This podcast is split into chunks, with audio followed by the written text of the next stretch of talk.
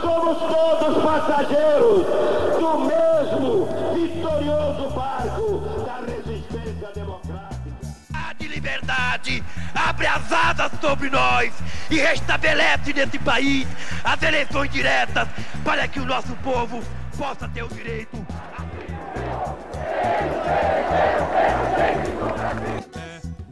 um grito de liberdade!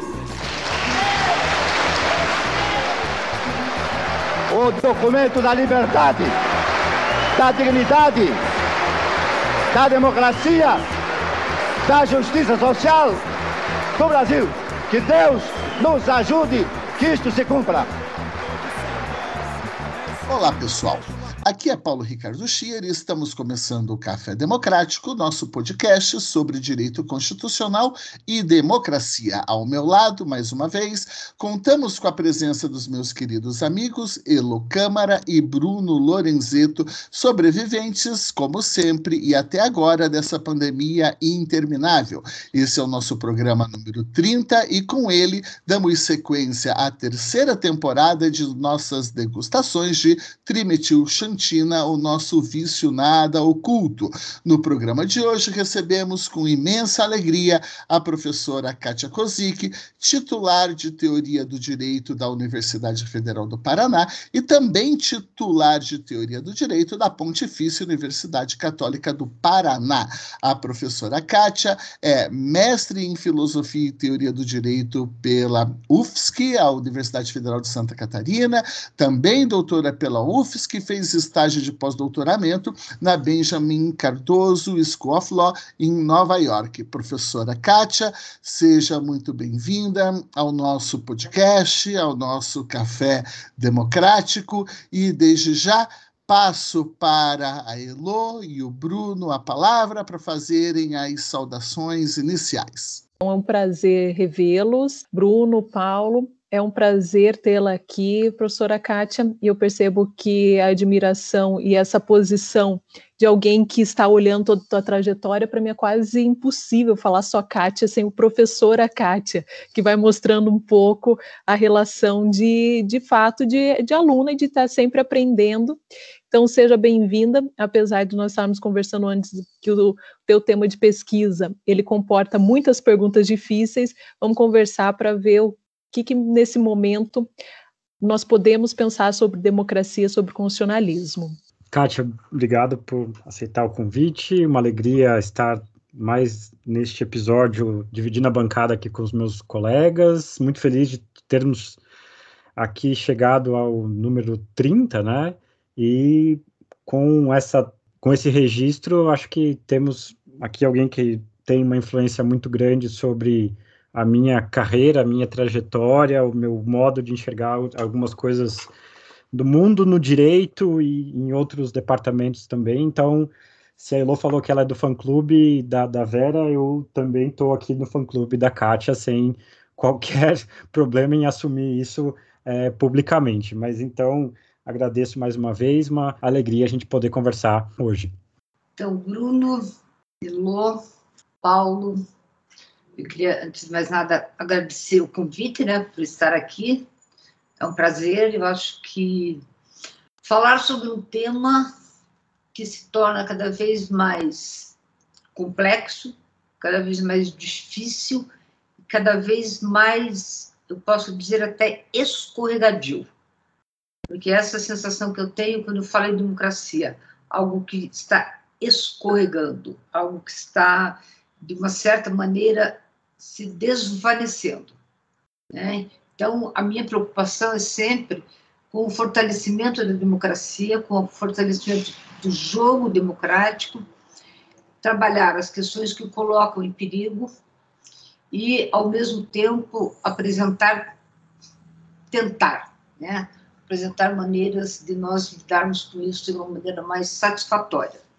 Eu vou falar do projeto que eu estou desenvolvendo no CNPq agora, e ao falar desse projeto, eu vou também explorar, fazer referência aos outros projetos, porque eu acho que o meu trabalho na universidade ele tem tido assim um fio condutor desde o momento em que eu ingressei no doutorado e que prevalece até hoje. São são uniões de temas, ao mesmo tempo alguns afastamentos, a deixar de lado algumas coisas, mas que para dar o estado da pesquisa agora, eu acho que precisa mencionar isso.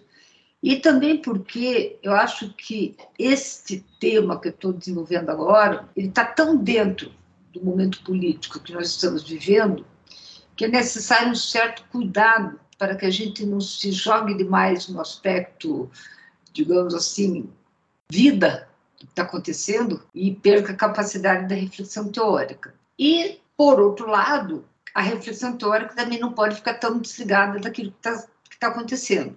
Então, aí é um, é um caminho um pouco difícil para a gente não ser nem simplistas no tratamento do tema e, ao mesmo tempo, também não comprometemos, não comprometamos a análise só com o cotidiano. Então, eu começo esse projeto, já quando eu vou... Quer dizer, esse, esse projeto, ele é uma derivação de um projeto que começou na minha tese de doutorado. Especificamente quando eu conheci a professora Mouffe, fiquei um ano com ela trabalhando no, Center for the Study of Democracy em Londres, foram 14 meses de bastante trabalho, foi uma orientadora sensacional, daquelas que orienta, que, que corrige, e com ela eu posso dizer que eu aprendi muito de democracia, reli os clássicos. A primeira vez que eu fui na casa dela, ela, ela me disse assim: Você já leu isso? Não. Isto? Não. Isto? Não. Saí com uma pilha de livros em inglês. Eu disse: Então, daqui a um mês nós voltamos a conversar. Ali eu fui aprendendo, digamos, noções mais sofisticadas de, de, de democracia, debates que aqui no Brasil eu não tinha tido oportunidade de conhecer, e fui então articulando né, ideias de democracia que permanecem comigo até hoje. Logo depois do doutorado, defendi o doutorado nessa perspectiva da, da democracia, uma teoria da justiça adequada né, para a interpretação do direito nas sociedades democráticas contemporâneas. E uns anos depois que eu defendi o doutorado, o doutorado eu me tornei pela primeira vez bolsista de produtividade e pesquisa do CNPq. E já naquele momento, a minha preocupação era com o foro adequado para a proteção dos direitos humanos. Se eram as cortes, se eram os legisladores, o direito ou a arena política. E a partir daí, já foram algumas renovações aí na Bolsa de Produtividade e Pesquisa. Esta última aconteceu agora, né? Eu comecei este projeto, eu comecei agora dia 1 de março, e deve ser desenvolvido até 28 ou 29, caso ou tenha 29 de fevereiro de 2024. E o que, que, o que, que me preocupa agora? Me preocupa, neste momento, a crise de alguns projetos. O projeto democrático e o projeto constitucional. Quando nós colocamos essa equação democracia constitucionalismo, nós estamos supondo dois lados, duas tradições de pensamento que se articularam ao longo dos dois últimos séculos. Se articularam tendo em vista algumas características, alguns pressupostos, algumas leituras que se tornaram, digamos assim, leituras quase que insuperáveis né, sobre o tema. E mesmo assim, eu sou, eu faço parte daquele grupo que verifica uma tensão entre as noções de constitucionalismo e democracia. Não acho que essa tensão seja comprometedora ou impeça a relação entre ambos e que nem esvaia aquilo que nós costumamos chamar de constitucionalismo democrático ou democracia constitucional. É, não obstante as contradições, né, o paradoxo, por exemplo, que o Baickman vai, vai dizer que existe entre esses termos, eu acredito na possibilidade de que eles vivam em tensão, mas essa tensão, ela é até, certo ponto, ela é salutar. Porque, ora, nós estamos mais ao lado da democracia, por determinadas demandas ou temporalidades, ora mais ao lado do constitucionalismo. Só que hoje, eu acredito que a gente esteja experimentando um enfraquecimento dessas noções, tanto sob o ponto de vista da democracia, quanto sob o ponto de vista do constitucionalismo. Constitucionalismo e democracia se enfraquecem. E se eles se enfraquecem, o que resta desses termos quando colocados nessa tensão? Então, então para mim, isso é um grande problema. Não é mais apenas a tensão constitucionalismo-democracia, mas a tensão constitucionalismo e democracia que, aqui é uma pergunta, está em crise? Uma resposta parcial, sim. Se está, em que medida? Se encontra ameaçada se se encontra ameaçada, em que ponto? E aí eu trouxe para o projeto um outro fator, que é o populismo, para tentar pensar, então, no enfraquecimento de democracia e constitucionalismo, e agora pensando também o populismo. E daí, então, das fronteiras da política do direito. Bom, são várias questões que, que se problematizam aqui, inclusive a própria ideia de democracia liberal, a crise da democracia liberal. Se nós separarmos constitucionalismo e crise, eu diria a democracia está em crise. E essa crise ela se faz perceber de diferentes formas, através de diferentes violações, através de diferentes pressupostos, e conduções dos próprios governos, não apenas aqui no Brasil, mas Hungria, Polônia e etc.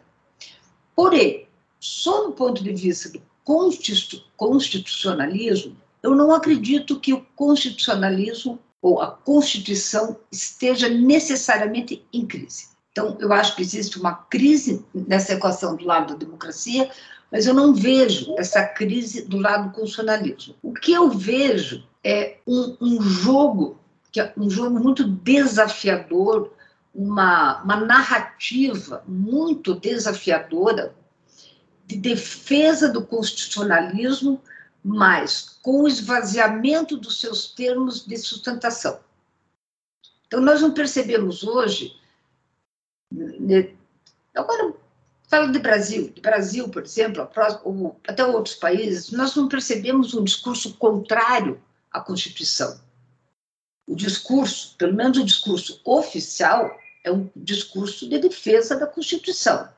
Né? Os nossos atores políticos estão a toda hora defendendo a Constituição. E por se sentirem tão responsáveis com a defesa da Constituição, criticam inclusive a postura do STF, que no entendimento deles dá à interpretação constitucional um outro sentido que não era aquele do constituinte. Então, esse tipo de atitude vai, digamos assim, ao enaltecer a Constituição, né, ao não se mexer na Constituição, se mexe em uma série de legislações infraconstitucionais, mexe-se na, na organização dos poderes, né? de maneira a que nós temos cada vez mais órgãos de todas as, as hierarquias, principalmente da administração federal, tomando decisões, publicando medidas que desconstroem o nosso arcabouço jurídico. E desconstrói o nosso arcabouço jurídico sem que a gente, sem que sobre isso se possa dizer crise da Constituição, mas que na realidade estão esvaziando o texto constitucional. Então, eu diria assim, é, a, a Kinley Chapelle tem um, uma, um livro, né, onde ela vai dizer é, Not Your Father's authoritar Authoritarianism, The Creation of the Franken State. E nesse livro, ela tem uma frase que diz assim, o Franken State é uma forma abusiva de governo, criada combinando pedaços e pedaços de instituições democráticas perfeitamente razoáveis de formas monstruosas, assim como o monstro Frankenstein foi criado por pedaços e pedaços de seres vivos. Nenhuma parte é questionável. O horror emerge das combinações. Então, eu acho que é mais ou menos isso que nós estamos vivendo. Nós vivemos sob a égide da Constituição de 1988, nós vivemos sob a égide de poderes legalmente constituídos e poderes, assim, diria, o afinamento, né, a capilarização desses poderes também, e, ao mesmo tempo, nós estamos desarticulando aquilo que para mim, aqueles que para mim seriam os, os parâmetros de interpretação da própria Constituição. Eu acho que é aqui que nós temos o perigo, né, que, que nos ronda nesse momento. O que, que eu quero dizer com isso? Eu não vejo sobre o lado da Constituição uma noção de crise propriamente dita. O que eu vejo é, usando uma expressão do professor Cristiano Paixão, um processo desconstituinte. O ano passado, em uma conversa com o professor Gilberto Bercovitch, na, na pós da Federal, eu falei isso para ele, e o Gilberto, sempre muito espirituoso, ele falou, Kátia, o processo desconstituinte começou no dia 6 de outubro de 1988.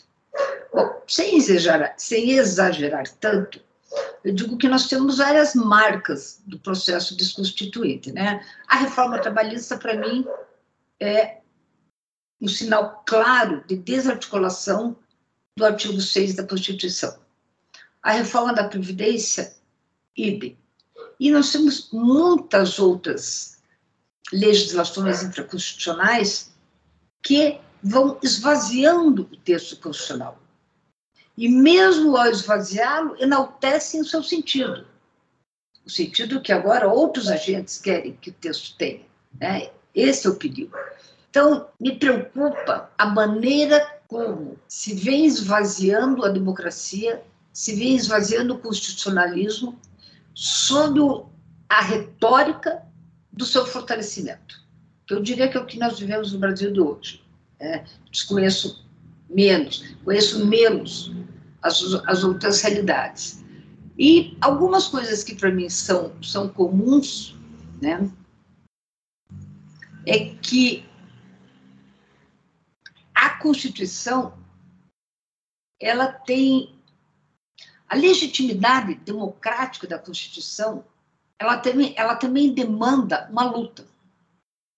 A Constituição não é legítima por si só. Aquela Constituição instalada em 1988, ela não mantém a sua legitimidade apenas por ser instrumento legal, constitucional. Não. Eu acho que a legitimidade da Constituição ela é algo cotidiano. Né? Texto e norma constitucional não se confundem. Mas, enquanto texto, a Constituição é repleta de silêncios e dissonâncias. Como texto, é aberta a desacordos interpretativos e sua legitimidade democrática depende de uma relação de reconhecimento e pertencimento. Robert Post e a Riva Siegel é, usam num texto Democratic Constitutionalism, uh, eles falam que a, que, a, que a expressão constitucionalismo democrático para expressar o paradoxo que a autoridade constitucional depende igualmente da sua responsividade democrática e da sua legitimidade enquanto direito.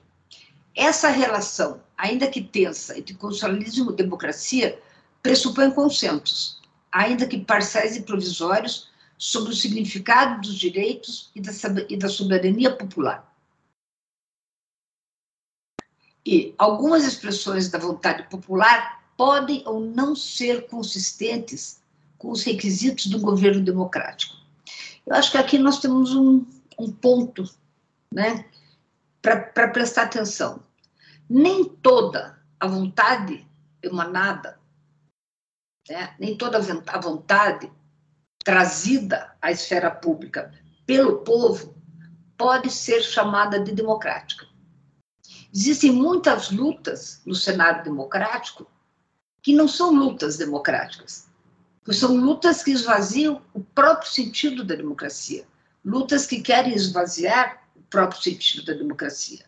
E é aí que o Robert Post e a Riva Siegel, nesse mesmo texto, vão dizer Democracia não é apenas procedimento. Democracia tem um conteúdo. Isto é democracia constitucional. Nós temos conteúdo e nós temos forma. Então, a forma da democracia não a garante por si só. Se nós desprezarmos conteúdos que estão na Constituição. Thomas Cristiano, no outro livro que eu não vou me lembrar do nome agora, diz por que, que, por que, que a, a democracia é um valor em si mesmo? Um valor moral. O que torna a democracia um valor moral em si mesmo? A capacidade de tomarmos decisões de forma igualdade, igual. A igualdade pública. Isso que interessa. Então, nós vivemos um momento agora onde isso fica comprometido, onde isso vem sendo comprometido. Por um lado, por uma leitura de democracia que seria autossuficiente no sentido de um discurso público sem regras. Então, a, ocupação da praça pública, clamando, reclamando pelas mais diferentes coisas, pautando-se essas reclamações por fatos ou não, ou seja, produzidas a partir de fake news, isso não interessa. Isso é democrático porque garante a liberdade de expressão, porque garante a liberdade de associação, isso tudo está na Constituição. Então, para proteger a Constituição, nós temos que aceitar isso. Então, eu acho que esse risco é um risco muito grande. E, por outro lado, o esvaziamento do texto constitucional. Não se mexe no texto, se mexe no subtexto. Se mexe naqueles que são os princípios constitucionais. E isso vai sendo alterado através de normas inconstitucionais, de leis inconstitucionais, que vão sendo promulgadas, e às vezes é, portarias, regulamentos, né, lá no final da hierarquia normativa, a gente não fica nem sabendo. É o modo de fazer uma determinada fiscalização. De quantos em quanto tempo, quais são os requisitos, quais são as condições. Isso muda de dois em dois meses e os fiscais ficam completamente sem condições de trabalho e de adequação do teu trabalho. Para não falar daquilo que vem, acontecendo praticamente todos os setores, que é a estrangulação pela falta de financiamento. Não precisa mais falar de escola sem partido. A discussão escola sem partido, ela deixou de estar na, na, na, na onda. Por quê? Porque basta a gente não dar financiamento.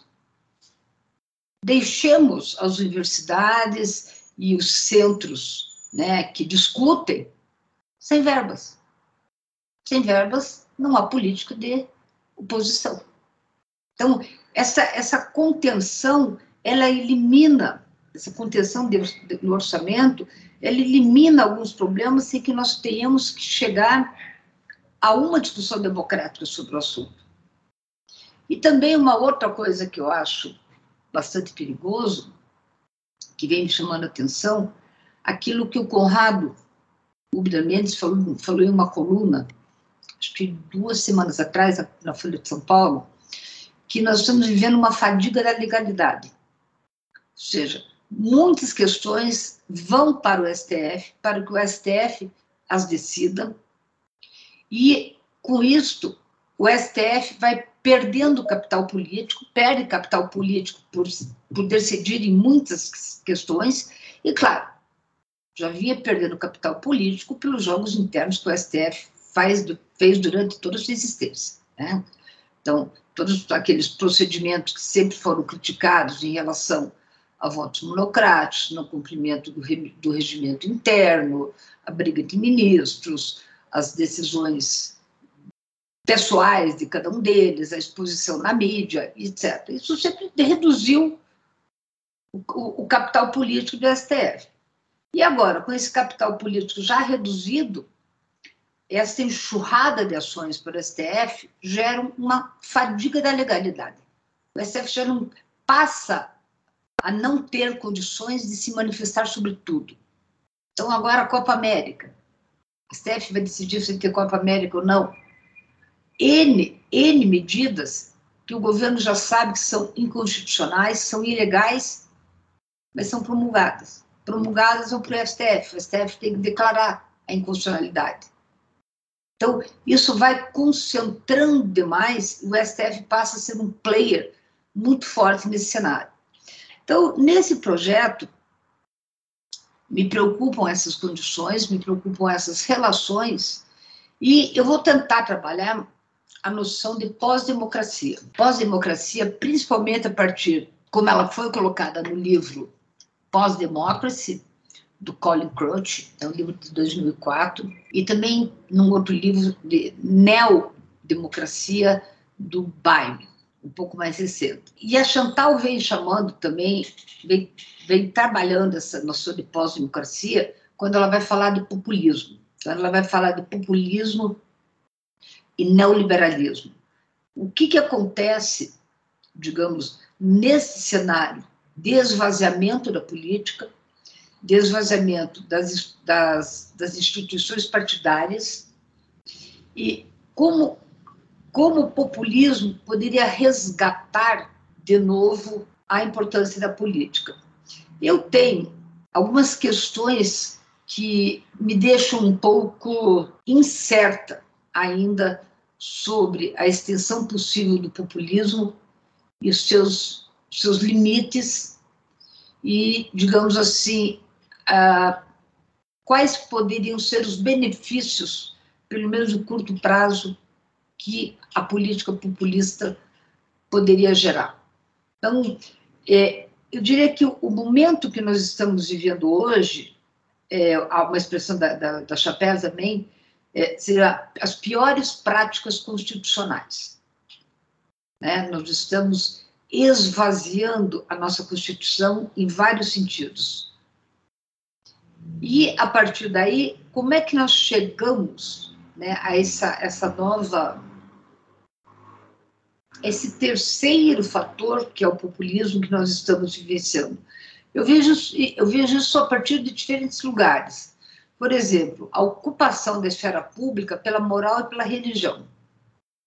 Isso já não é de hoje que acontece, mas eu diria que, principalmente, a partir do governo Bolsonaro e a eleição já anterior, né, o processo eleitoral do governo Bolsonaro já fortaleceu o papel das igrejas evangélicas, neopentecostais, e cada vez mais esta, a moralidade e a religiosidade, ela assumem um papel na esfera pública que é de muita relevância. Com isto, a própria definição das questões políticas passam a ser feitas a partir dessas leituras, o que eu acho um, um risco muito grande para a democracia. Achava eu que a democracia era jovem, mas estava consolidada. Acho hoje que a democracia é jovem, mas não está consolidada. Claro, entram outras equações, entram outros termos no discurso. Né? O surgimento das democracias iliberais. O que, que significam essas democracias iliberais? E elas têm alguma potencialidade de transformação para melhor do cenário político ou elas são uma deterioração do cenário político tal como nós o conhecemos até hoje.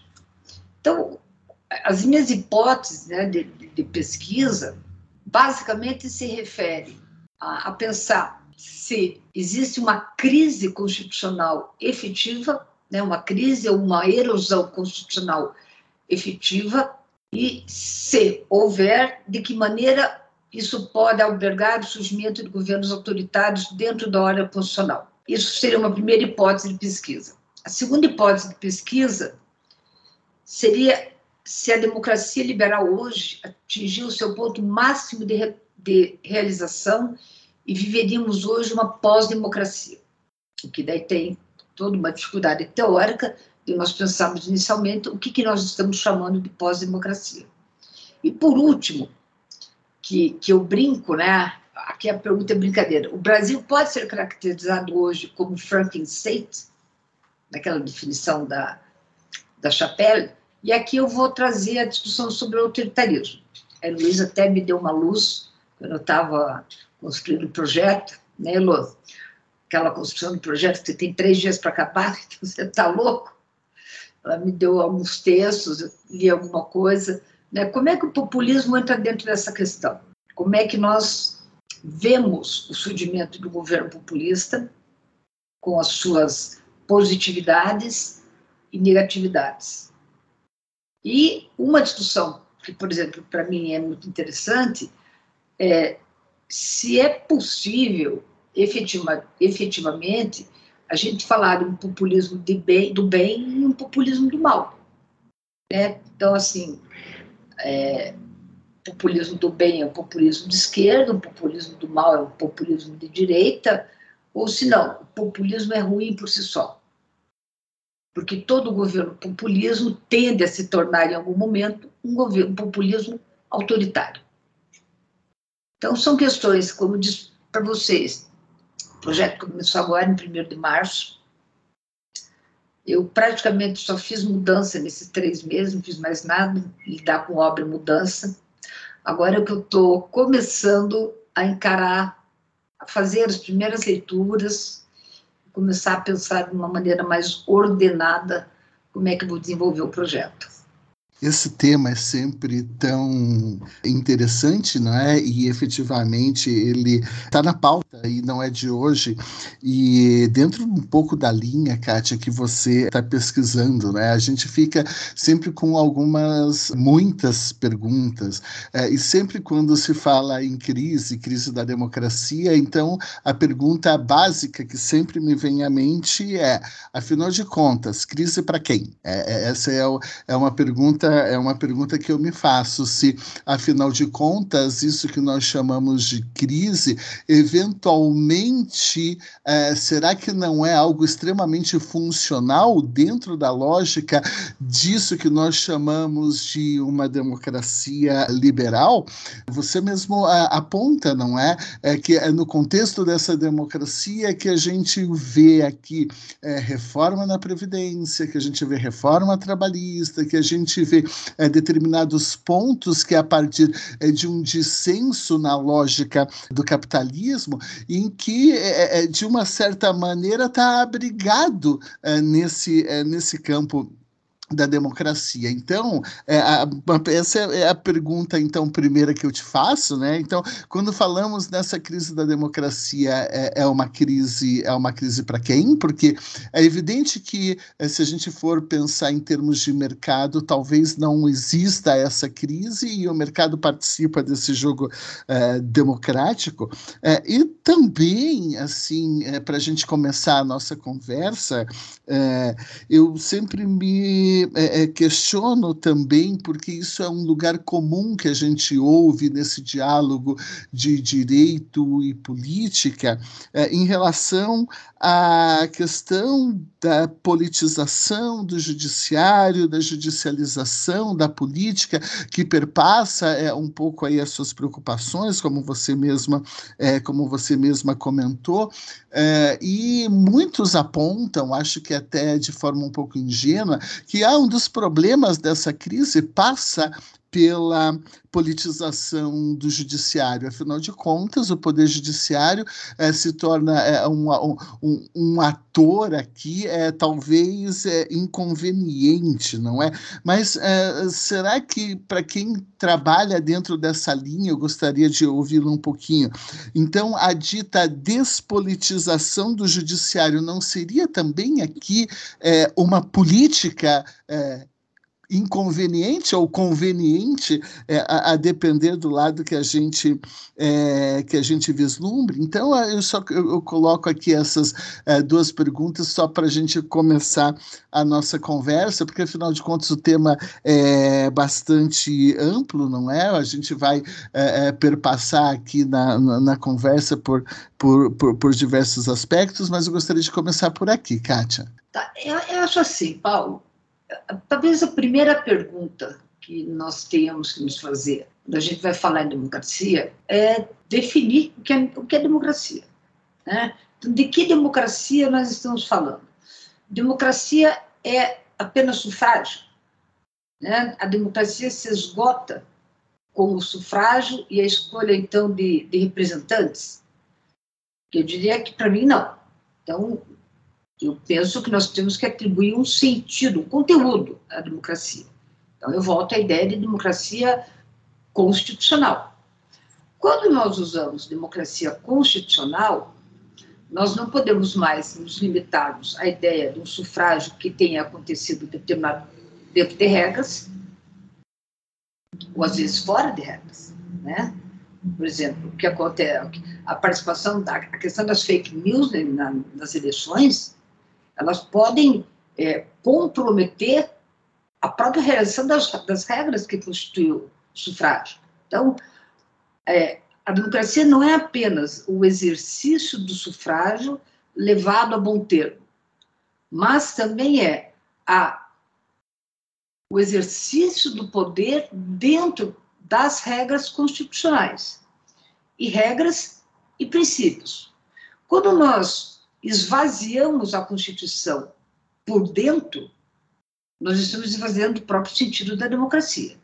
Então, quando nós retiramos as normas constitucionais, texto, e deixamos textos vazios em artigos, incisos, etc., isso, para mim, significa uma crise democrático-constitucional. Eu sempre penso, sempre pensei que aquele, aquele início da Constituição, né, o preâmbulo, nós, representantes do povo brasileiro, aqui nós já temos uma definição. São os representantes do povo brasileiro que promulgam a Constituição. Nos Estados Unidos, eles, o povo se dá a Constituição, we the people, né? Embora a gente saiba que é we the people naquela época. Então, nós, representantes do povo brasileiro. Então, preâmbulo da Constituição, artigo 1 artigo 2 artigo 3 artigo 4 artigo 5 artigo 6 que é onde está concentrado o que nós somos. A sociedade brasileira, né, quando o Dworkin fala lá no último parágrafo do livro O Império do Direito, não apenas a sociedade que, que nós somos, mas a sociedade que nós queremos ter. Então, eu diria, esse texto do início, esse início do texto constitucional é a sociedade que nós somos e que nós queremos ser, por conta das normas programáticas que estão nesses artigos. Eu diria mais, esses artigos eles têm que funcionar como critérios de interpretação para todo o texto constitucional, não apenas para a legislação infraconstitucional. Mas eu não posso ler a ordem econômica e social, ou a ordem tributária, ou o meio ambiente, sem os critérios de interpretação que estão nesses artigos. Eu acho que isso, isso é uma coisa que muitas vezes se perde. Então, eu diria, nós estamos vivendo hoje não a perspectiva de uma ruptura constitucional. Não se vê nenhum ator político usando a palavra ruptura, né? mesmo a, ideias que aconteceram aí um tempo atrás, de nova Constituição, de chamar uma Assembleia, isso, pelo menos até onde eu tenho acompanhado, não existe mais. Não o que se ouve da parte do governo, né, é a defesa da Constituição. Nós vamos defender a Constituição contra aqueles que se apropriaram dela no passado recente. Então, ruptura eu não vejo, mas eu vejo um esvaziamento de sentido. E esse esvaziamento de sentido, ele alcança cada vez mais uma defesa na ordem democrática, no jogo político que está acontecendo. E, e na criação de uma narrativa que é falsa, que é perigosa, mas que é criada justamente para manter a bola correndo. Né? Para manter a bola correndo, a bola, os players né? que, que ficam chutando entre si. Nós temos que ter mais cuidado com a democracia, no sentido de preservá-la de alguns autores que hoje, atores, que hoje estão em, em, com muita relevância, tanto do ponto de vista do executivo, tanto no legislativo e também ainda minoritários no judiciário. Mas em breve teremos mais um ministro eleito, colocado, escolhido por este governo. Basta ver o Cássio Nunes Marques questionando, nem sei o que ele questionou, que óbvio não vai dar em nada, mas ele questiona para dar uma para mostrar uma certa tensão dentro do próprio, do próprio judiciário. Então, eu acho que a gente vive um momento bastante difícil e uma grande parte da sociedade brasileira não tem essa, essa compreensão da dificuldade. E sobre o mercado, eu diria, o mercado ainda está fazendo uma aposta numa terceira via. Eu não sei como é que foi, aonde foi divulgado o resultado da, do, do, dos movimentos do sábado. Quais jornais é imprensa escrita ou televisiva? Como e de que jeito divulgaram? O, o mercado e o capital financeiro ainda tem, dão sustentação. Até quando? Eu queria fazer uma pergunta dentro da pergunta, porque, de certa maneira, esse diagnóstico eu acho que é super importante. Acho que a gente está buscando, e é o nosso papel como intelectual, de tentar explicar o que está acontecendo, fazer diagnóstico de época, enfim, né? E sempre buscar conciliar o aspecto descritivo e normativo. E a, e a construção da crítica passa justamente por isso. Mas a, a pergunta dentro da pergunta seria da própria ideia do projeto. Porque se a gente voltar para as leituras que a Chantal faz do próprio Schmidt, a gente acaba percebendo que tem essa crise há 100 anos atrás. Ela não está acontecendo agora. Ela passa mais de um século é, acontecendo com maior ou menor intensidade. Será que isso que a gente vive e que a gente está mais preocupado, efetivamente, parece que com razão, não é algo que está derivado do, do próprio projeto ou da incapacidade dessa democracia liberal de resolver os problemas da sociedade, parte da construção teórica dela, emprestando as críticas do Schmitt, passa por isso. Acaba sendo também a questão de em que medida que essas teorias ainda iluminam o presente e ainda nos podem nos auxiliar para compreender é, os dilemas que a gente está experimentando. E a segunda questão, tem, tem várias perguntas, e até agradeço a professora Kátia, porque acho que isso serve como um bom exemplo de um, de um projeto, né? Estamos lidando com um público aqui de mestrandos, doutorandos e outros ouvintes que também têm carreira acadêmica. O nosso podcast é pensado especialmente para esse pessoal. É, das perguntas, que são extremamente provocativas, extremamente é, interessantes. E eu compartilho da dúvida sobre a, o próprio aspecto do, do populismo, né, de que a, em que medida ele poderia ser utilizado como esse antídoto, considerando ali que temos um problema de líderes populistas em diferentes lugares do mundo, em particular no, no Brasil, é o que a gente presencia com o atual governo Bolsonaro, mas se a, a solução seria justamente alguém que é, encampasse esse tipo de discurso para se apresentar como um anti-herói ou qualquer coisa do, nesse sentido.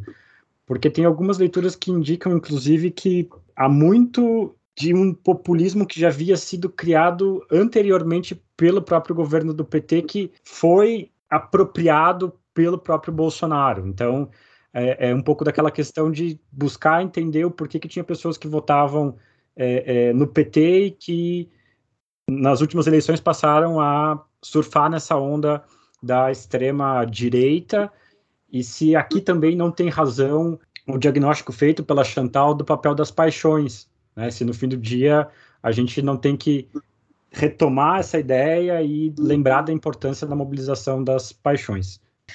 Bem, eu acho que o Bruno trouxe uma, uma, uma palavra aqui, que é uma palavra que a, que a Chantal usa, e que eu concordo em gênero, número de grau com ela. Eu fiz a matéria é, que ela deu no CSD, no semestre que estava em Londres, que ela tinha mudado o nome naquele semestre, mas que era basicamente Democracia e Suas Paixões. Né? E, e ela dá essa matéria na, na forma de três explicitações, duas críticas. Então, ela se ela diz que aqui a democracia não pode ser pensada apenas sob a, ótica dos interesses e também não pode ser pensada apenas sobre a ótica da razão. Então, ela vai falar, ela vai criticar Schumpeter e ela vai criticar Habermas e Rawls, porque ambos deixariam de lado o significado das paixões na esfera política.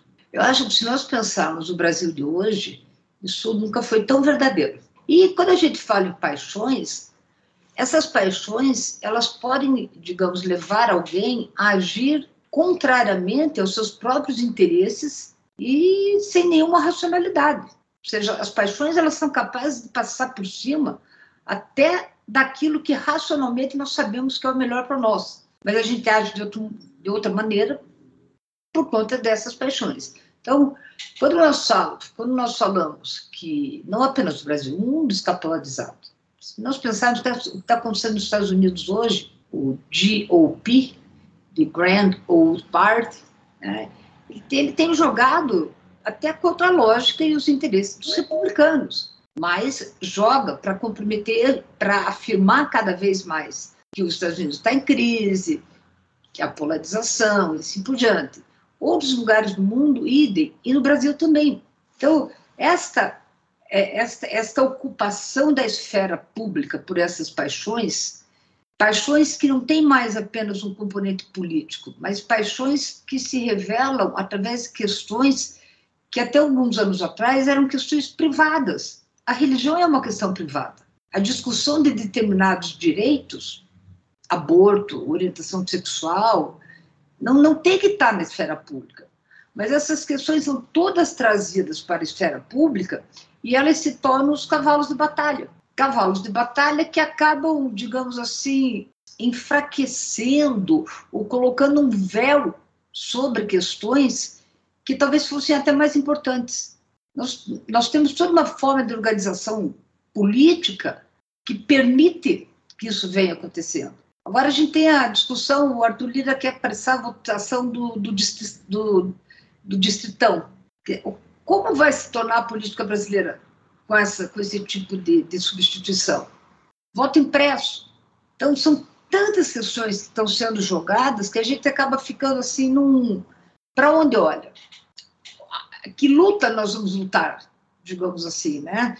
Porque a Chantal dizia, lá desde a década de 80, 90, a equivalência das lutas democráticas que todas as lutas têm que ter a mesma importância. Mas essas lutas são jogadas por diferentes atores. Ou seja, cada um de nós tem uma afinidade maior com algum tipo de luta democrática, com o movimento gay, com o movimento ambiental, com o movimento do trabalhador, com a defesa, não sei.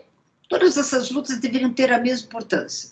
E agora há uma proliferação de lutas que nós não sabemos o que, que nós, em que lutas nós devemos nos engajar? Existe uma luta única que é tirar o Bolsonaro? Talvez essa luta que a gente deva se engajar, criar as condições para que ele não possa se eleger ano que vem. Mas essas condições não são tão fáceis assim, né? Porque o Bolsonaro de junho de 2021 não vai ser na lona, não vai ser o Bolsonaro que vai estar competindo ano que vem nas eleições. Estava lendo uma matéria o próprio Lula falando isso, né? Ele vai se recuperar. Ele vai se recuperar e as eleições vão ser competitivas. Como é que nós nos jogamos nesse cenário?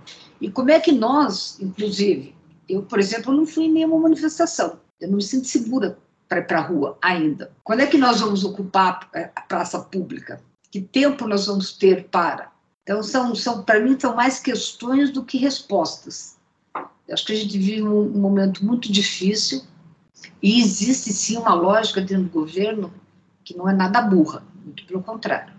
O Bolsonaro foi do baixo clero toda a sua carreira política, mas ele sabe muito bem, ele sabe muito bem construir a arena na qual ele quer lutar. Primeira coisa que eu queria perguntar, se a, a todo momento da tua fala é, você falou sobre pós-democracia ou neodemocracia e sempre crise democrática pensando naquela nessa relação entre democracia e constitucionalismo, a minha pergunta é: será que a crise, considerando que ela existe, né, eu sei que tem várias questões quanto à palavra, mas vamos, vamos assumir para simplificar a nossa conversa. Será que a crise está no pilar democracia ou no pilar liberalismo? Por que, que eu pergunto isso? Assumindo a existência que a democracia constitucional ela, ela é calcada tanto na democracia no sentido Robesiano, é ótimo, né? Cato Fale maravilhoso, russoniano, e aí depois toda a questão da esfera pública. E o liberalismo como a questão do, do controle do poder, como aí calcado essa ideia de Estado de Direito.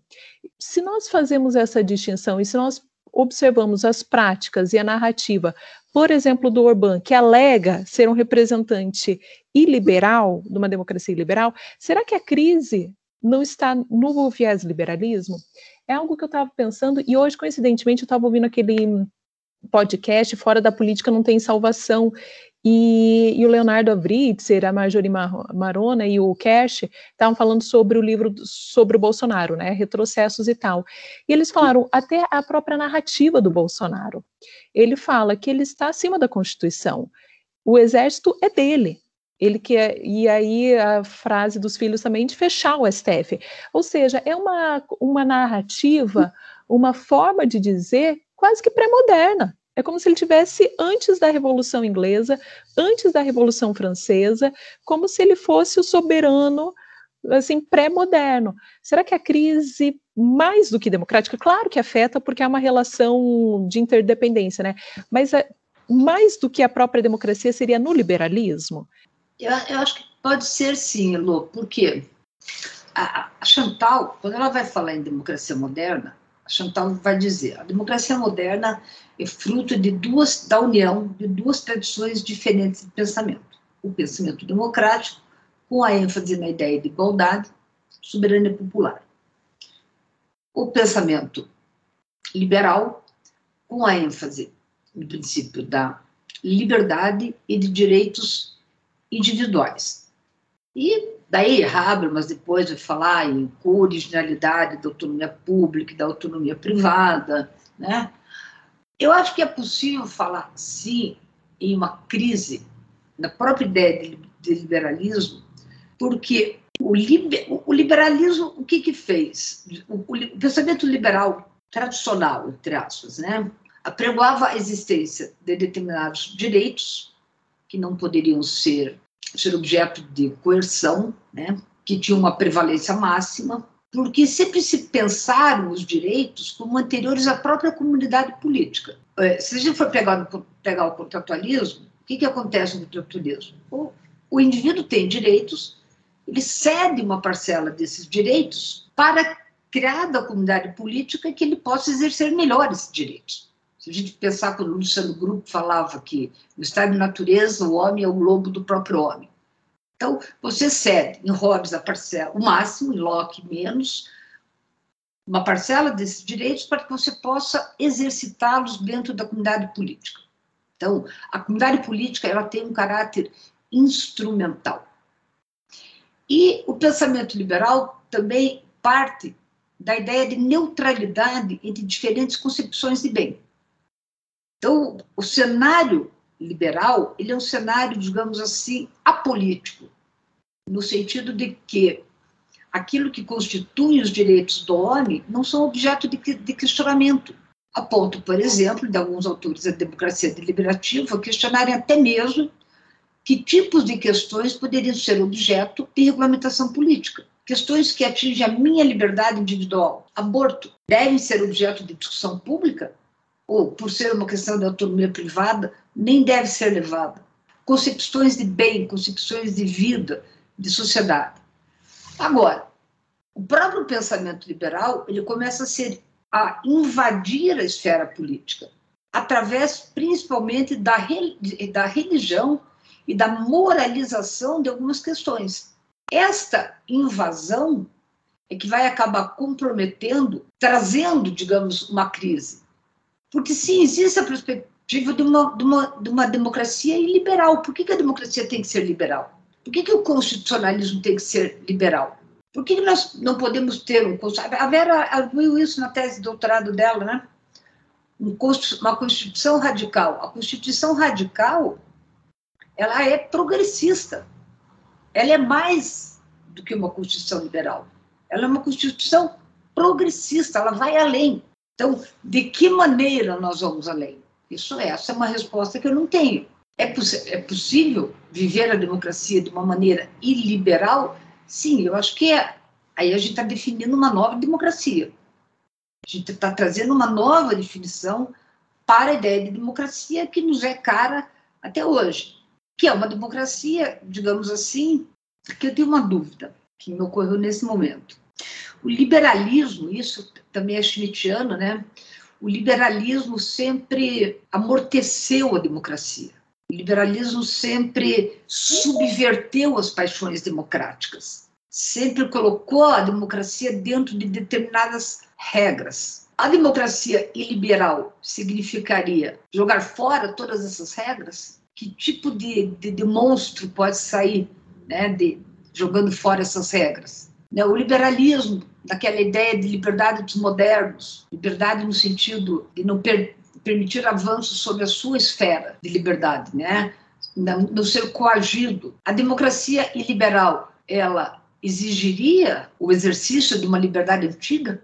no sentido de tomar as redes do político, quais seriam os, os ônus disto? A gente tem vendo, a gente está vendo aqui no Brasil, por exemplo, armamento, milícia, prevalência de determinados setores da sociedade ameaçando outros setores. O discurso do presidente Idem, um discurso de, unificado temos ao redor de alguns temas podemos sim ter uma democracia que seja iliberal. Eu não sei aonde isso nos levaria. É, eu acho que antes, porque sempre tem o, caráter normativo, né? Nós aceitamos esse modelo de democracia como democracia? Possivelmente não. Mas nessa herança, me parece que a maior crise não está na tradição democrática. Se a gente pensa como do, dois rios que se formam para criar o constitucionalismo no sentido contemporâneo, eu acho que a maior crise está na, na vertente liberal.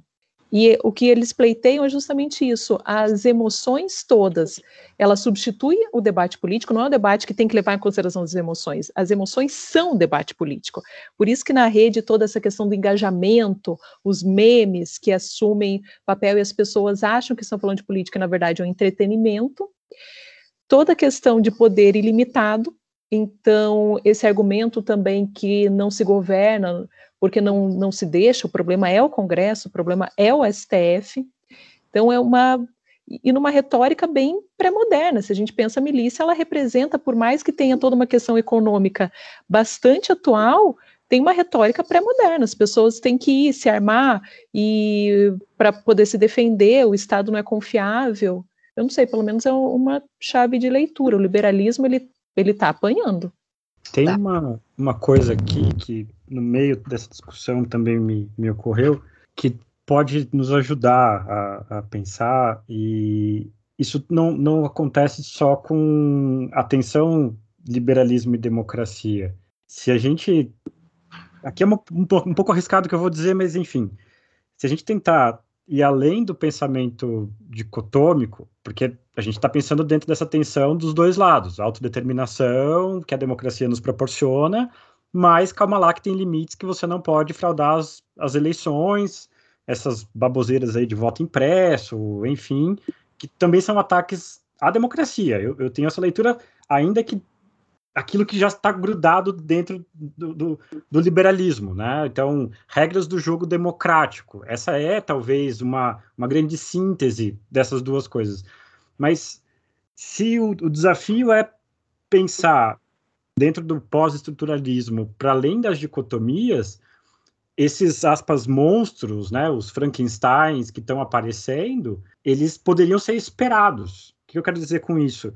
Eh, se a gente está falando de democracia liberal, a gente também fala de um capitalismo chinês e coisas assim, que pensadas dentro dos conceitos mais tradicionais seriam paradoxais. Mas eu acho que a gente, de novo, precisa tentar dar conta da complexidade desses, desses, desses novos fenômenos que são justamente desafiadores dos conceitos tradicionais que a gente estava operando. Então, ficar nessa tensão que a Kátia trouxe no começo de se distanciar, ter um pouco da epoqué para analisar o que está acontecendo, mas ao mesmo tempo se deixar conduzir só pelo que está acontecendo agora, é, é, um, é um dos papéis nossos como pesquisadores, enfim, mas uma análise pós-estruturalista nos permitiria reconhecer isso, não concordar, porque aí eu até discordo de algumas leituras da desconstrução, do Derrida e tudo mais, que põe a culpa neles.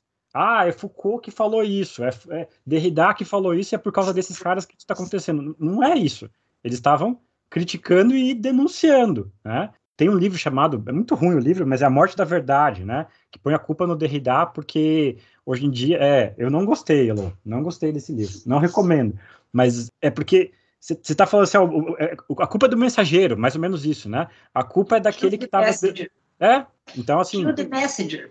Exatamente, é aquela pessoa que estava mostrando que tem outros fenômenos para além da, da, da, da razão dicotômica, e aí você, ah, não, olha, ele que estava dizendo isso, que acabou a verdade. Não, a gente precisa se esforçar para compreender que tem coisas para além disso. Eu acho que seria uma, uma possível saída para tentar pensar esses conceitos que aparecem ser aí meio oxímoros, meio paradoxais, meio contraditórios para a gente, não sei. Tem uma outra questão que tem a ver um pouco com a Elo e, e com o que você estava falando, Kátia, de não estar tá se sentindo segura. Eu acho que tem um outro elemento de corrosão que a gente poderia pensar também, e eu queria escutar vocês, que passa pela uma ideia de segurança. Quando a gente está pensando desses novos atores do, da militarização, do papel dos militares dentro da, da política, que, que de novo, não é nada de, de novo no, no, no Brasil. Né? Eles estavam aí há muito tempo, o que dá para dizer só que a gente não aprendeu com a história, né? A gente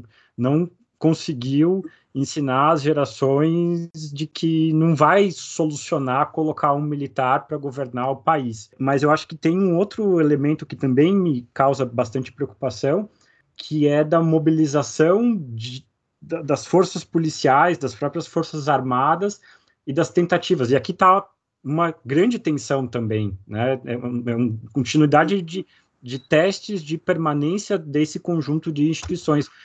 Porque você comentou assim, ah, não, eu não estou segura ainda para sair nas ruas. Eu não sei até que ponto que a gente vai ter segurança. E, e, esse é um elemento de preocupação com a própria democracia.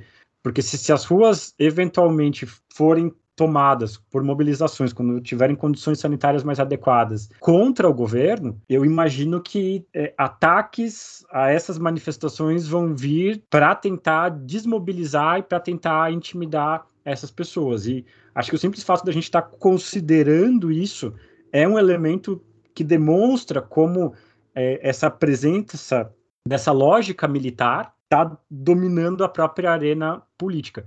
E aqui eu humildemente faço um diagnóstico de que a corrosão da política ela passa também por um pouco de espetacularização, tem uma dimensão midiática, em especial a carta chama de golpe, impeachment, enfim, mas desde o impeachment como um marco possível aqui, conciliada com Lava Jato e outras questões, que também foram nesse sentido de promover essa corrosão da esfera democrática. Então, é, eu entendo que isso tudo também precisa ser considerado como elemento que nos trouxe até o atual cenário. Olha a pauta que o Bruno coloca aí, hein, Bruno?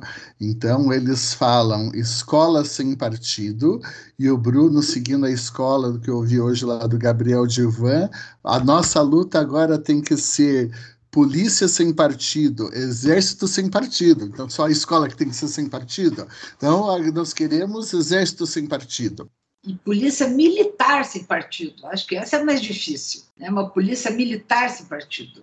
Aí a coisa vai começar a ficar difícil, né? Porque se, eu diria, quando começarem a haver manifestações populares, numa fase em que a pandemia estiver mais controlada, caso elas tomem fôlego, vai ter violência. Como é que a polícia vai reagir a essa violência? Ela vai controlar a violência ou ela vai produzir violência igual ela produziu no Recife? É, eu acho que uma dificuldade assim, dando o meu, meu palpite da, da tarde, uma dificuldade de estudar esse tema, especialmente no Brasil, embora nós saibamos que essas crises, elas são globais em certa medida, é porque nós temos temporalidades que, que às vezes se sobrepõem ou estão em paralelo. O que, que eu quero dizer com isso? Nós temos problemas estruturais na nossa democracia, muito antes de 88. Por exemplo, segurança pública. O nosso modelo de segurança pública é muito ruim. Ele, uma grande parte de formação e de distribuição de competência da polícia militar vem a arquitetura, vem da ditadura. E quando chega a Constituinte, apesar das muitas inovações e vantagens que a Constituição nos trouxe, não mexeu nisso. Não mexeu na, na segurança pública, não mexeu nas Forças Armadas, ainda colocou aquele gatilho complicadíssimo que é a garantia da lei da ordem, que foi usado assim de maneira muito problemática em vários momentos. E a segurança pública basicamente é um é o coração do Estado, se a gente pensa numa perspectiva weberiana, né, que é o Estado aquele que tem o monopólio da violência legítima, e a gente não mexeu nisso. E durante alguns governos, pensemos as mudanças que foram feitas no governo Fernando Henrique, aí mais no sentido de Forças Armadas, não de segurança pública, se acreditou que de fato os civis tinham o poder. E aí se percebeu que era um arranjo muito precário, muito provisório. Então, isso que nós vemos agora não começa agora. E nós nem sabemos exatamente quando começou, tem alguns marcos, pensemos na Comissão Nacional da Verdade, mas nós não sabemos, porque é quase como se fossem é, movimentos no subsolo que não, não para quem não pesquisava exatamente esse ponto militar, é como se fosse, estava abaixo do radar. Mesma coisa se nós, pensam, se nós pensarmos o crescimento da pauta religiosa e de religiões na esfera pública. Isso vem como uma substituição do Estado, não vem agora. Tem pesquisas que vão mostrando o aumento bastante grande, a, a mais ou menos 0,7% por ano de número de evangélicos desde 2000, 2010. Então, é, são fenômenos que estavam acontecendo que vêm de uma incapacidade tanto de garantir igualdade, de uma institucionalização mais efetiva, e que agora parece que, assim, no, numa conjuntura favorável por muitos aspectos, esses assuntos mal resolvidos, eles explodem todo ao mesmo tempo. Então, a gente está pensando o agora, mas está pensando também aquelas heranças não enfrentadas, e parece que no, na pior situação, porque tem uma pandemia, que já matou 500 mil brasileiros. Então, é, uma, é um cenário difícil e, por isso, mais necessário ainda pesquisas. É, aí tem também, né, Elo, a questão da, de toda a nossa injustiça de transição. É, nós nunca criamos uma verdadeira justiça de transição que olhasse o passado e prestasse contas com o passado. Né? Quando, quando o Bolsonaro, ao votar pelo impeachment da, da Dilma, desviva o comandante Ustra e aquilo passa em branco, eu acho que ali, ali são demonstrações de que você não tem linha, você não tem freio. O Estado brasileiro, seja o, o, o executivo, seja o judiciário, não puseram freio permitiram que aquilo fosse dito e deixou em branco. Então, é esse não olhar para trás de uma maneira mais efetiva, né, de construir a memória, de trazer a verdade à tona, de fazer não apenas a reparação, mas a, a responsabilização. As forças de segurança nunca foram responsabilizadas. E por isso que todo o aparato da segurança pública se pauta como se nós estivéssemos vivendo aí numa ditadura porque dentro da delegacia é isso que acontece. Nas ruas do Rio de Janeiro é isso que acontece. Né? Então, em algumas outras ruas, aonde nós vamos chegar no próximo período eleitoral com a população armada? Está tá havendo armamento. Nós não, mas está havendo o aumento das pessoas armadas. E quando elas forem para a rua? E a subversão da hierarquia nas PMs, né? Esse é que vocês já mencionaram, claro, mas esse é um ponto de bastante preocupação. E toda uma narrativa, sabe-se lá Deus desde quando, criando um factoide que é o, o voto impresso. Então, o cenário, assim, parece desenho animado, né? Você vai vendo o, o, o fogo tomando o seu caminho até que, assim, caminha uma explosão. Tomara que estejamos errados nisso. Quando a gente está tratando aqui dessa crise, desse momento, a gente pode falar que a crise propriamente dita é uma crise institucional, um pouco naquele sentido de que muitos acusam que é um problema das instituições, do direito que politizou demais, né? É, ou independentemente da situação é, institucional, é, essa crise reside mesmo no plano da materialidade? Eu não saberia dizer, Paulo. Sei, são, são tantas questões entrelaçadas que revelam tantos problemas também entrelaçados, né? Eu acho que o STF por si só, é, digamos, é um, é, um, é, um, é um problema, né? É um problema e, e E os ministros parece que querem que ele continue sendo problema, porque já faz anos que existem, digamos, né, na literatura, nas nossas discussões, a perspectiva de que o STF precisava se reinventar. A postura dos ministros precisava ser reinventada. A maneira de produção de decisões precisava ter um papel mais, né, uma condição, uma, uma performance deliberativa que não existe. O regimento interno tinha que ser mudado. Mas você nem precisa falar de mudado, tinha que ser respeitado. O regimento interno não é respeitado. Então, mudar o regimento interno para continuar sem respeitar o novo regimento interno também não adianta. Então, o STF é um problema e os ministros não se, não se dispõem a pensá-lo em termos de como é que nós podemos reagir enquanto corte a tudo isso que está aqui e só vai piorar. Daí, não sei, parece que para todo todos os lados, é, se ficar o bicho come, se correr o bicho pega. Mais ou menos assim que eu estou vendo. Você tinha falado que não percebe um ataque frontal à Constituição, mas um esvaziamento do sentido da própria Constituição. Não seria o caso da gente pensar essa como uma possível estratégia de, de ataque à, à, Constituição, dada a impossibilidade de um golpe no modelo tradicional, de tanques nas ruas e assim por diante.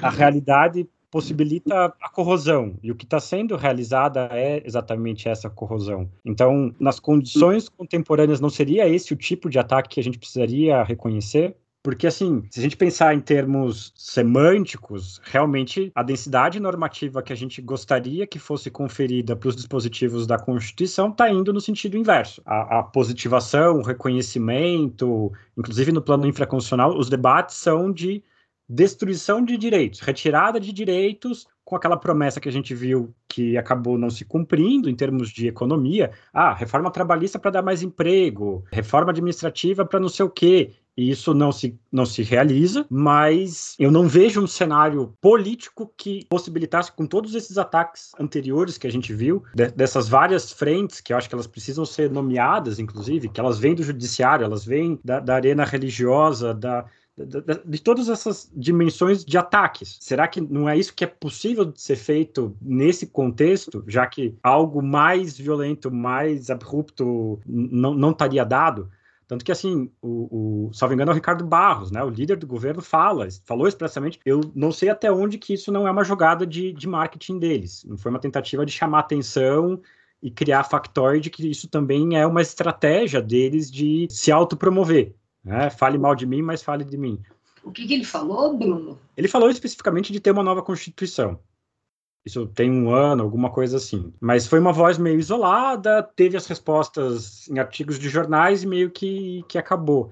Então, assim, acho que vontade não falta. Essas pessoas, se pudessem, elas fariam isso, elas fechariam a STF, elas governariam sozinhas, e isso se faz presente até pelos, aspas, atos falhos, né? O meu exército, essas coisas que eu acho que não é ato falho, não, acho que é, é o que eles pensam mesmo, né? O, o, o, o sai o ser deles e eles não têm tantas barreiras de limitação, né? Até isso é um pouco o que nos causa espécie de, de não ter minimamente condições de respeitabilidade para os cargos que essas pessoas estão investidas. Isso também é um pouco de, de espanto com o que a gente está tá vivendo, mas enfim, essa é uma questão paralela. Mas a minha pergunta é essa: então, será que não veio nada ma ainda mais frontal em razão das outras instituições e a gente tem que ter algum otimismo em relação às outras instituições? Ou o governo é tão incapaz, inábil e movido pela ideia aí de, de promoção da, da, da desordem, da, da, da desconfiguração de todas as coisas que eles não conseguem nem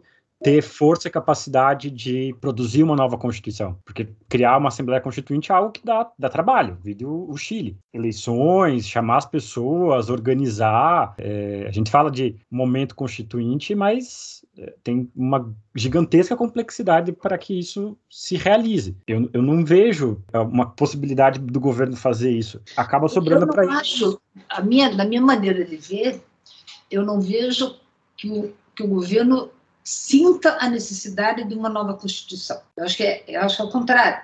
Acho que é, é, é mais fácil para o governo governar e conseguir o que ele quer com o discurso de defesa da Constituição. Então, você defende a Constituição e você esvazia a Constituição infraconstitucionalmente. Então, quando o Ricardo Barros disse lá atrás, naquela reunião do 22 de abril, né, vamos fazer passar boiada, não é mexer nas, na, na, nas normas de direito ambiental na Constituição. Isso dá um trabalho.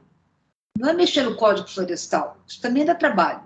É mexer na maneira de fiscalizar, é, digamos, é esvaziar o IBAMA, esvaziar o ICMBio, é não fazer concurso, é não, não disponibilizar orçamento para fiscalização, é mudar a cada dois meses os autos de infração, a autoridade que tem competência. Então, você faz um, digamos, você faz uma farofa infraconstitucional você você consegue as coisas e mantém um discurso de defesa da Constituição. Mesma coisa, para que agora falar de escola sem partido? Vamos acabar com o dinheiro público para as instituições de pesquisa, para as universidades públicas. Vamos afogar essas instituições. E daí, sem dinheiro, as pesquisas não continuam a acontecer. Então, eu acho que é tudo. É, é muito mais. Eu acho que eles perceberam, de alguma maneira, que esse jogo é mais fácil de ser jogado se for jogado lá embaixo, no sentido da rua, e não no sentido da Constituição, não no sentido das instituições.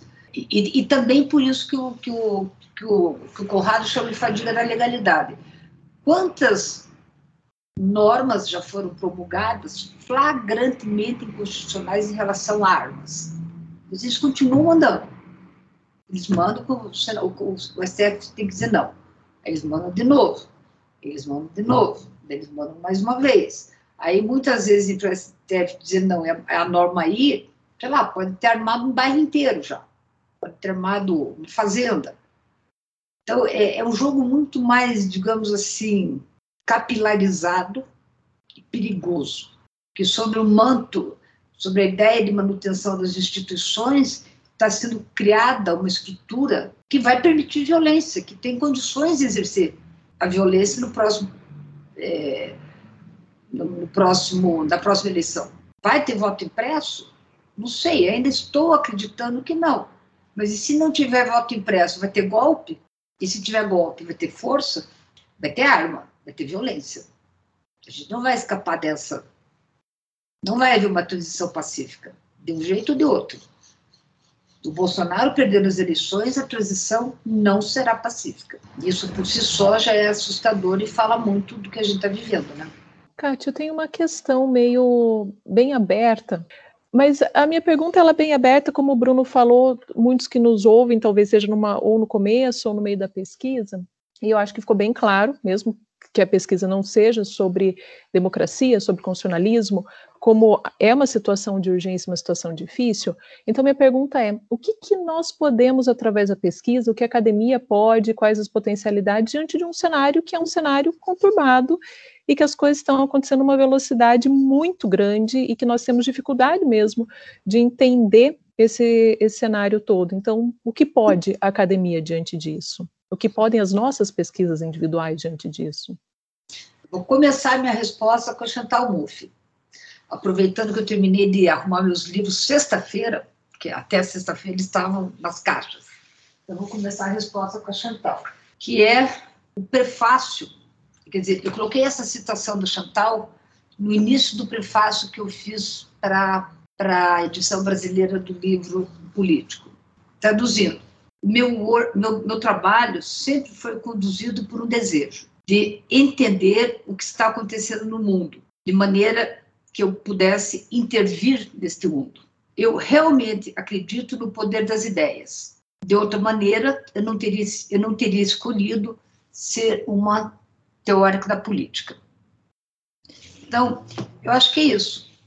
Acreditar no poder das ideias. De que maneira a gente pode intervir na realidade?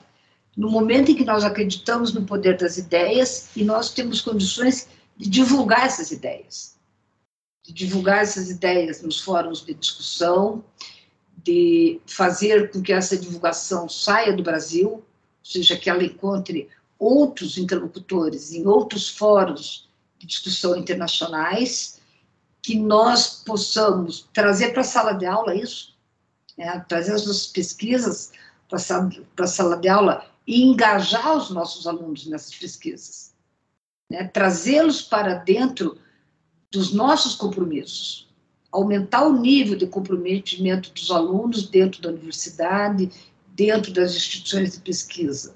Então, eu diria, o que nós podemos fazer é continuar pesquisando e acreditando, e dando, né, jogando luz sobre essas coisas que estão acontecendo. E isso a gente sabe que pode se tornar até perigoso dependendo dos rumos que tomarem a nossa democracia, que, to, que a nossa democracia tomar, pode ser perigoso. Já aconteceu em momentos anteriores, sabe-se lá o que acontecerá em 2022. Eu tinha um, no meu antigo prédio, sempre bati panela, né?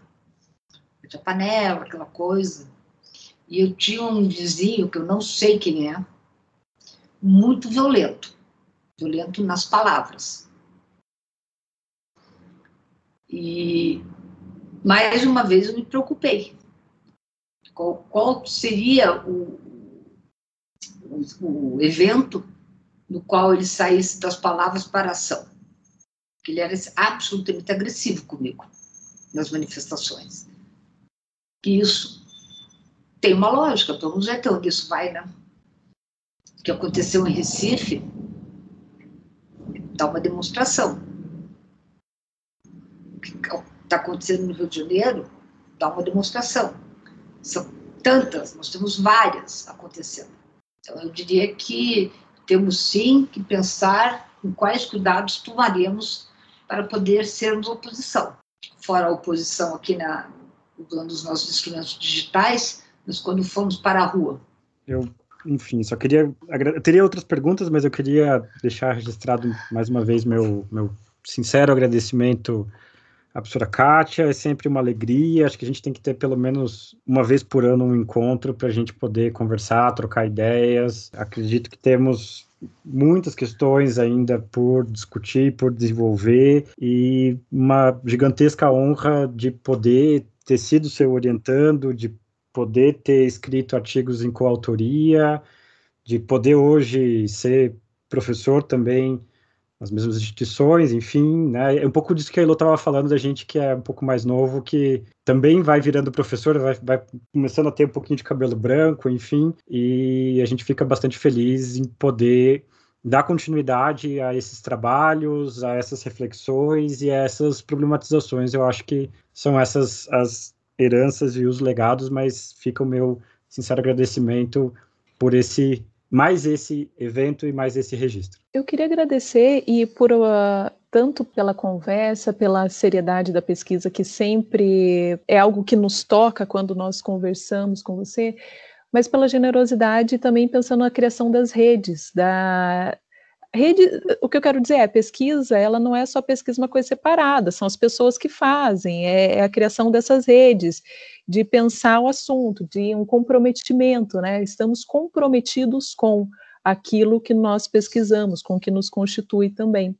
Então, é, eu ia falar, eu acho que é, mas por, por problema de linguagem é algo marcante na sua trajetória, é a construção dessas redes e essa generosidade com os orientandos, e não só com os orientandos, porque eu me sinto acolhida e eu não fui orientada formalmente. Então, essa, essa comunidade criada e que nos permite um pensar e um fazer. E eu só um pequeno, uma pequena observação, eu achei ótimo que os livros tenham ganhado liberdade na sexta, porque daí nós vamos brindados pela citação da Chantal. Então, que bom que, que agora os livros já estão nos lugares respectivos. Obrigada, Kátia. Bom, eu queria agradecer, acho que é só isso que eu posso fazer nesse momento, né? Agradecer ao Bruno que me fez o convite, agradecer a Elô, Paulo, né, por estarem aqui, dizer que realmente é um, é, um, é um, prazer poder fazer essas discussões. Eu lembro sempre que é, são esses momentos que tornam a vida na pandemia um pouquinho melhores, né, que nos faz estar vivos. E queria pegar o gancho com uma, uma coisa que a, que a falou, e eu, sempre, eu tenho dito, né, em várias bancas, principalmente, dos meus orientandos, que um dos grandes prazeres da academia é que nós, de repente, somos professores e aqueles alunos continuam na universidade, se tornam mestres e doutores, e se tornam professores, e se tornam nossos colegas, e nós continuamos amigos. Então, aqui eu tenho três gerações, duas, né? Pessoas que estiveram comigo em diferentes momentos da trajetória universitária, e hoje tá, a gente está junto, discutindo. E, e, isso, Elô, você falou do, né, do comprometimento, eu acho que para mim é, é muito sério. E eu volto a Hannah Arendt, a ideia de promessa. Né? A, a, a, a promessa é a faculdade que nos permite lidar com a imprevisibilidade da ação. Nós, nós vivemos um momento absolutamente imprevisível. Temos democráticos, em termos constitucionais, em termos sanitários. Então, eu acho que a promessa é aquilo que pode nos unir para lidarmos com essas dificuldades. Daí, então, a palavra comprometimento. A promessa em conjunto. Nós nos comprometemos a estar na universidade, denunciando, pensando, dividindo né, com os nossos alunos, com os nossos colegas, saindo dos nossos limites físicos de cada uma das universidades para estarmos em outras universidades, em outros espaços. E a pesquisa acadêmica ela não faz sentido olhando só para para si só. Acho que a gente não pode olhar só para nós, só só para nós quando a gente está pesquisando, porque sem diálogo você não não tem pesquisa. Tá? Tem que dialogar, tem que colocar, tem que estar em conjunto. Pesquisar é estar, estar no mundo, como diria Hannah Arendt. Então, agradeço muito a oportunidade de estar aqui com vocês. Abemos café.